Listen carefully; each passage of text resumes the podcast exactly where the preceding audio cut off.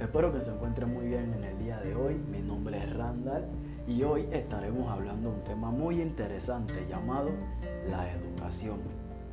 Primero que todo, vamos a investigar qué significa la palabra educación. ¿Ya lo buscaron? Muy bien.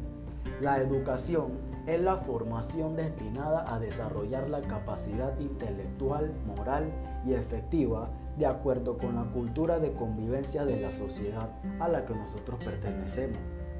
Nosotros estamos aprendiendo cosas nuevas todos los días. Sí, señor. Y sí, señora. Todos los días de nuestra vida nosotros aprendemos algo nuevo. Y la educación influye mucho en nuestra sociedad. Además de proveer conocimiento, la educación enriquece la cultura, el espíritu, los valores y todo aquello que nos caracteriza como seres humanos. Muchos se preguntarán para qué nos ayuda la educación. ¿Sí o no?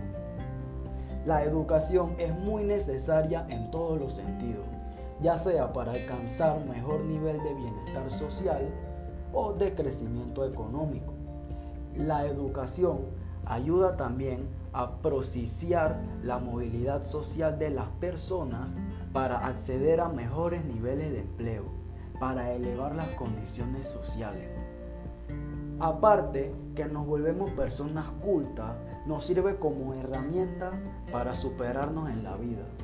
Que yo creo que todo lo que estamos escuchando este podcast queremos superarnos. Queremos ser alguien para la vida queremos tener un buen empleo. Claro, nosotros queremos tener siempre varios pesos en nuestra billetera. Hemos terminado en el podcast de hoy. Gracias por escucharme y prestarme atención. Gracias por agarrar estos dos minutos de tu tiempo. Gracias, gracias y muchas gracias. Espera un momento, no te vayas todavía. Ahora te hago una última pregunta.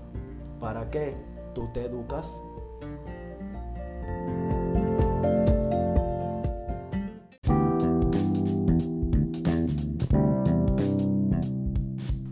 Buenos días. En el podcast de hoy estaremos hablando de un tema que ha sacado el artista Morodo llamado Babilonia, el día 16 de septiembre del 2015. Tenemos cuatro preguntas, las cuales vamos a responder a conciencia. La primera pregunta, ¿qué es Babilonia según la interpretación de Morodo?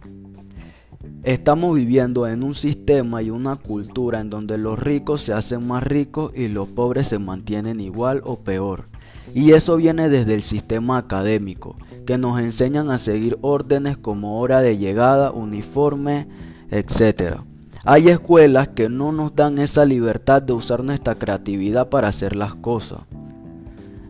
Segunda pregunta. ¿Qué relación tiene la letra de esta canción con efecto del capitalismo? ¿Son ciertos o quedan en duda? Es totalmente cierto, vivimos en una sociedad y una cultura en donde el capitalismo está de frente. Tercera pregunta. En la canción se menciona unos continentes. Comparte la apreciación que hace Morodo de ellos y por qué. Se habla del continente de África que ya no tiene nada de valor para ofrecerle al mundo para que lo puedan ayudar. Lo único que han hecho algunas personas, porque ni siquiera países lo han hecho, son fundaciones para ayudar a las personas. Cuarta pregunta. ¿Qué debería plantearse para que los efectos del capitalismo no sean tan desastrosos? Que haya un cambio en la educación, que fortalezca el talento de cada persona para que cada uno pueda cumplir su sueño y puedan ser libres en todos los sentidos.